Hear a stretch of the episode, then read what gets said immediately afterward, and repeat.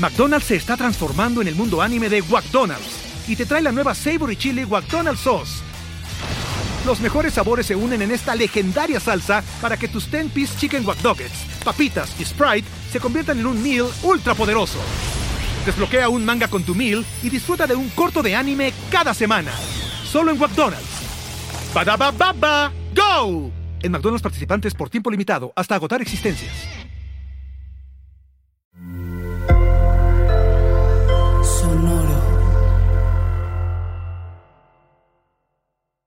Esta semana en Mitos y Leyendas tenemos la historia de Takane, una cazadora de dragones del folclore de Sudáfrica. Aprenderás que si estás intentando encontrar algo, ayuda a gritarle insultos a una familia de ranas que solo está cenando tranquila. La criatura de la semana es el duende, y si un tipo llega a tu casa montando una oveja vestido como si fuera un festival renacentista, no dejes que cargue a tu bebé.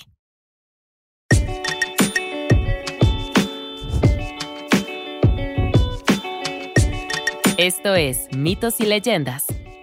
Lágrimas de cocodrilo.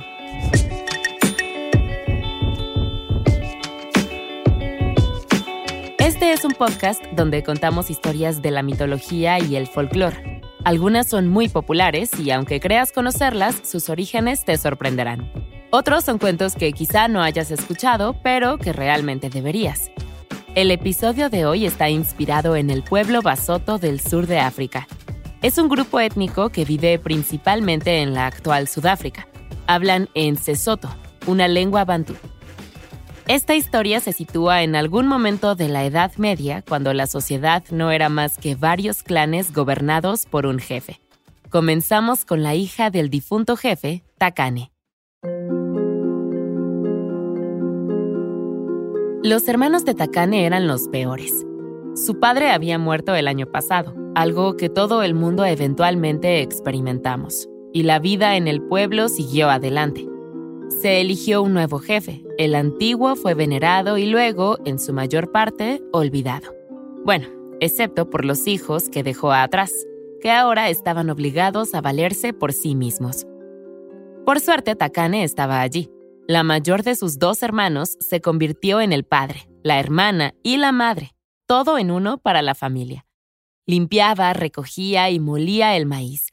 Salía temprano por la mañana a buscar agua. Se encargaba de que su familia tuviera comida, un hogar y un futuro. A veces sus hermanos cazaban, pero ella era la que limpiaba, despellejaba y cocinaba cada presa. Pronto fue demasiado y finalmente llegó el momento de que los chicos se convirtieran en hombres. Llevaban cinco meses en la escuela de guerreros y hoy era el día de su graduación. Era un rito de paso, la ceremonia que los convertiría en hombres. Takane llegó a las chozas con las capas y los escudos habituales que había hecho para ellos. Era algo que los padres solían hacer para sus hijos. Se había sentido orgullosa de reunir los materiales porque significaba que había sacado a su familia adelante. Gracias a ella habían sobrevivido a esta devastadora pérdida. Excepto que sus hermanos eran los peores. Liderar a la familia en esta época oscura mientras hacía malabares con los trabajos de tres personas aparentemente no era suficiente. Los hermanos se negaron a salir de las chozas a menos de que Takane volviera con otras capas y escudos. Eran los hijos de un jefe honrado, y un escudo de cuero hecho por una mujer era una vergüenza. Takane no podía creerlo. ¿Qué? Sí, dijeron. El cuero no sirve. Los chicos se negaron a salir sin capas y escudos de piel de dragón. Takane se frotó la frente. Le pasaron un sinfín de cosas por la cabeza. Pero siempre madura, dejó de lado su frustración y respondió a las demandas de los chicos con una pregunta. ¿Y dónde se supone que voy a encontrar eso? En un dragón, probablemente, respondieron los hermanos como si eso no fuera gran cosa. Pues bien, Takane no iría tras los dragones, eso era seguro. Sus hermanos la miraron fijamente a los ojos. Es lo que habría hecho papá, dijo uno, y el otro asintió con la cabeza. Si hubiera una forma de cerrar una puerta en una choza de paja, lo habrían hecho. Takane se quedó fuera, obligándose a respirar profundamente. Aquel último comentario sobre su padre la había paralizado. Ella había querido y respetado a su padre tanto como a sus hermanos. Sabía que si alguien podía conseguir mantos de piel de dragón, hubiera sido él. Ahora que no estaba, esas responsabilidades recaían sobre sus hombros, y aunque era extremadamente ridículo, sentía que era un fracaso si dejaba que esta última tarea quedara inconclusa. Así que lo haría. El legado de su padre sería honrado y la petición egoísta e irrazonable de sus hermanos sería cumplida. Takane mataría a un dragón. Se apresuró a prepararse para el viaje, empacando los escudos y las capas de cuero que había hecho para ellos junto con los cuchillos y las lanzas de su padre. Takane no era una guerrera, pero se las arreglaría, por su padre. Entonces oyó que llamaban a la puerta. Para su sorpresa, casi todo el pueblo se había reunido fuera. No vas a hacer esto, ¿verdad? preguntó alguien. No vas a ir tras el dragón. Tus hermanos son tontos y nadie espera que hagas esto. Takane asintió. Sí, no era razonable, pero lo haría no por ellos, sino por su difunto padre, para honrarlo y para demostrarle a sus hermanos que no tenía miedo. Un guerrero canoso dio un paso adelante entre la multitud, advirtiendo a Takane que debía temer. Los dragones dan miedo, le dijo. Si no tienes miedo, estás loca.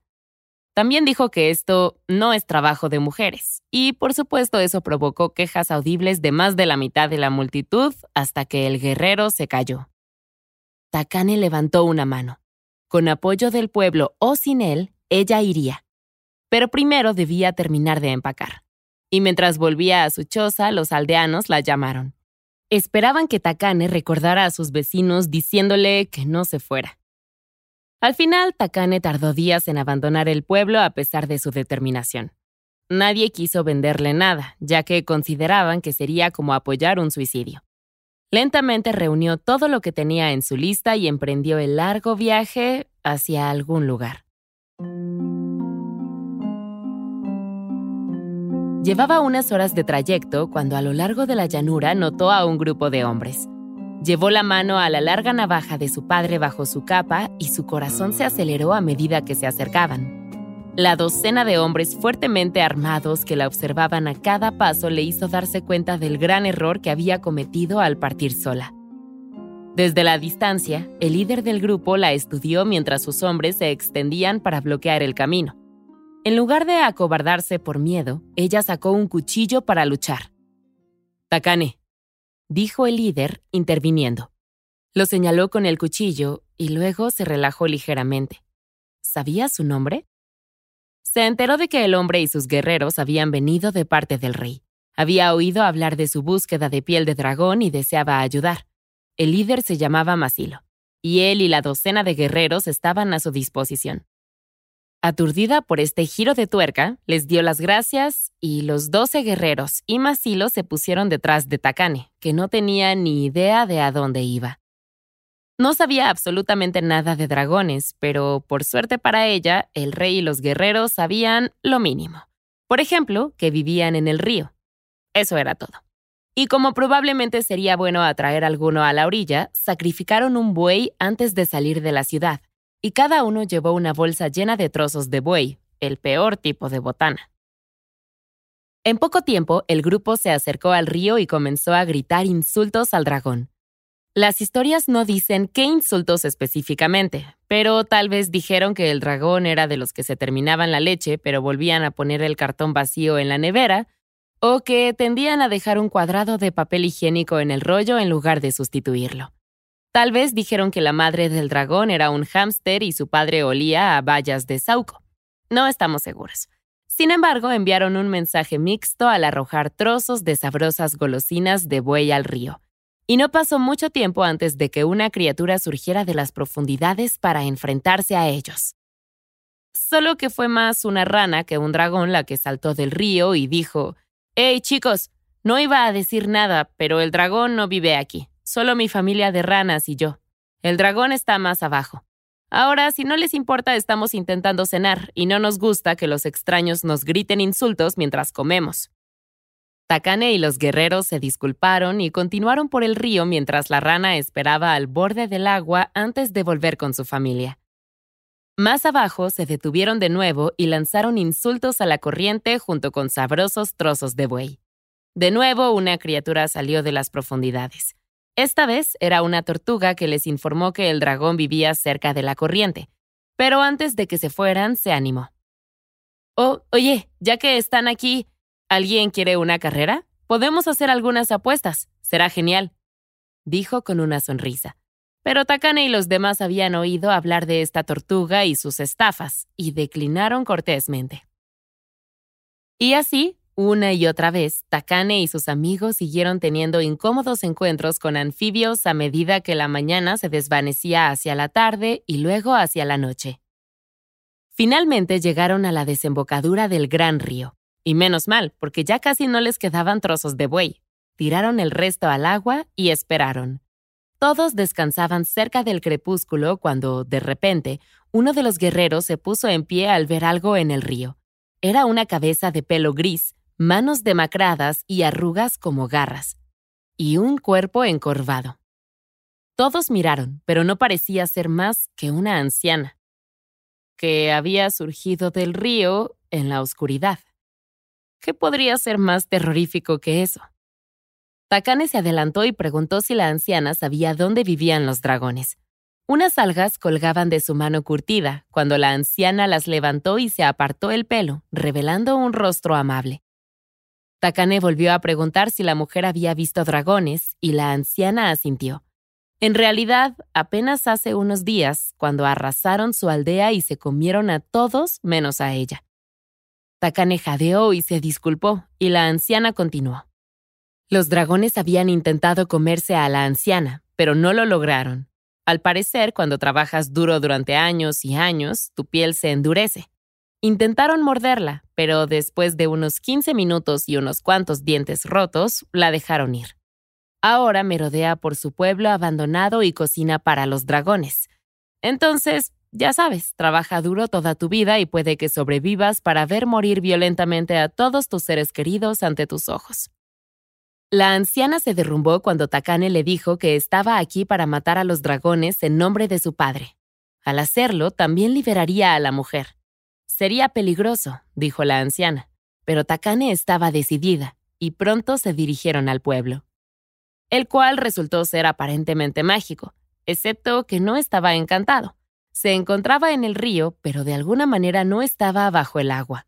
Takane y Masilo intercambiaron una mirada y la siguieron en silencio fue peor de lo esperado. La mitad de las casas habían sido destrozadas y las que aún permanecían en pie estaban cubiertas de salpicaduras de sangre. Y entonces apareció una luz a cierta distancia. Brillaba como el metal que refleja el sol y comenzó a descender sobre el río desde arriba de ellos. La anciana comenzó a sentir pánico y les dijo a Takane y a Masilo que se escondieran. Los dragones se acercaban. La mujer condujo a Takane y al guerrero a un pozo que cubrió con cañas y tierra. Se agacharon, esperando. En lo alto oyeron a los dragones aterrizar con un ruido sordo como el de una manada de bueyes. La suciedad se filtró entre los juncos y aterrizó sobre sus cabezas, e incluso con la capa de tierra, la luz de su piel seguía brillando. De cerca los dragones eran como cocodrilos voladores con piel brillante. Y aunque no pareciera un dragón, un cocodrilo volador era probablemente el tipo de cocodrilo más aterrador que existía. Aunque acababan de regresar de cazar y de comer hasta saciarse, un olor familiar disparó sus sentidos. Humanos. Los dragones podían detectar su hedor y se giraron para mirar a la anciana. ¿Dónde están? exigieron. Pero la mujer estaba preparada. ¿Sus seres queridos? Todos esos humanos inocentes despedazados? Dejaron un montón de cadáveres esparcidos por el pueblo y no me dejaron enterrarlos, lo que, encima de trágico, es excesivo, dijo acaloradamente. Pero los dragones la empujaron olfateando, se pusieron a cuatro patas y resoplaron. No, estaban seguros de que había un olor fresco, pero parecía seguir mezclándose con el hedor de la carne podrida. Se pusieron a discutir entre ellos sobre la precedencia del olor y poco después el sueño se apoderó de ellos.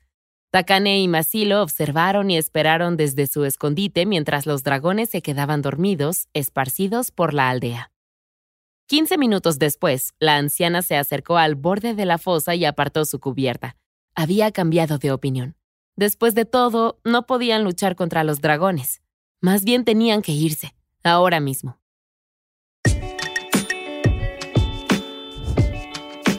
Esta historia continuará. No te pierdas la segunda parte de esta historia en nuestra siguiente entrega. Mitos y Leyendas es un podcast de los creadores de Myths and Legends y Sonoro. Todas las historias y los episodios se basan en la exitosa franquicia de podcast Myths and Legends de Jason y Carissa Weiser. Nuestro tema principal es de la banda Brook for Free y la música de la criatura de la semana es de Steve Combs. Existen enlaces a más música en las notas del podcast. La producción corre a cargo de Alex González, Mitzi Hernández, Esteban Hernández Tamés e Israel Pérez, con el ensamblaje de Ricardo Castañeda para Sonoro Media. Yo soy Vale Estrada y también me hago cargo de la adaptación al español. Muchas gracias por escucharnos y nos encontramos hasta la próxima.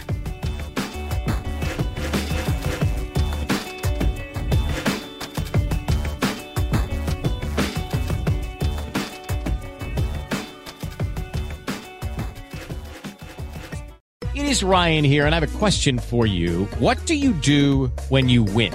Like, are you a fist pumper? A woohooer, a hand clapper, a high fiver. I kind of like the high five, but if you want to hone in on those winning moves, check out Chumba Casino. At ChumbaCasino.com, choose from hundreds of social casino style games for your chance to redeem serious cash prizes. There are new game releases weekly, plus free daily bonuses. So don't wait. Start having the most fun ever at ChumbaCasino.com. No purchase necessary. VGW. Void were prohibited by law. See terms and conditions. 18 plus.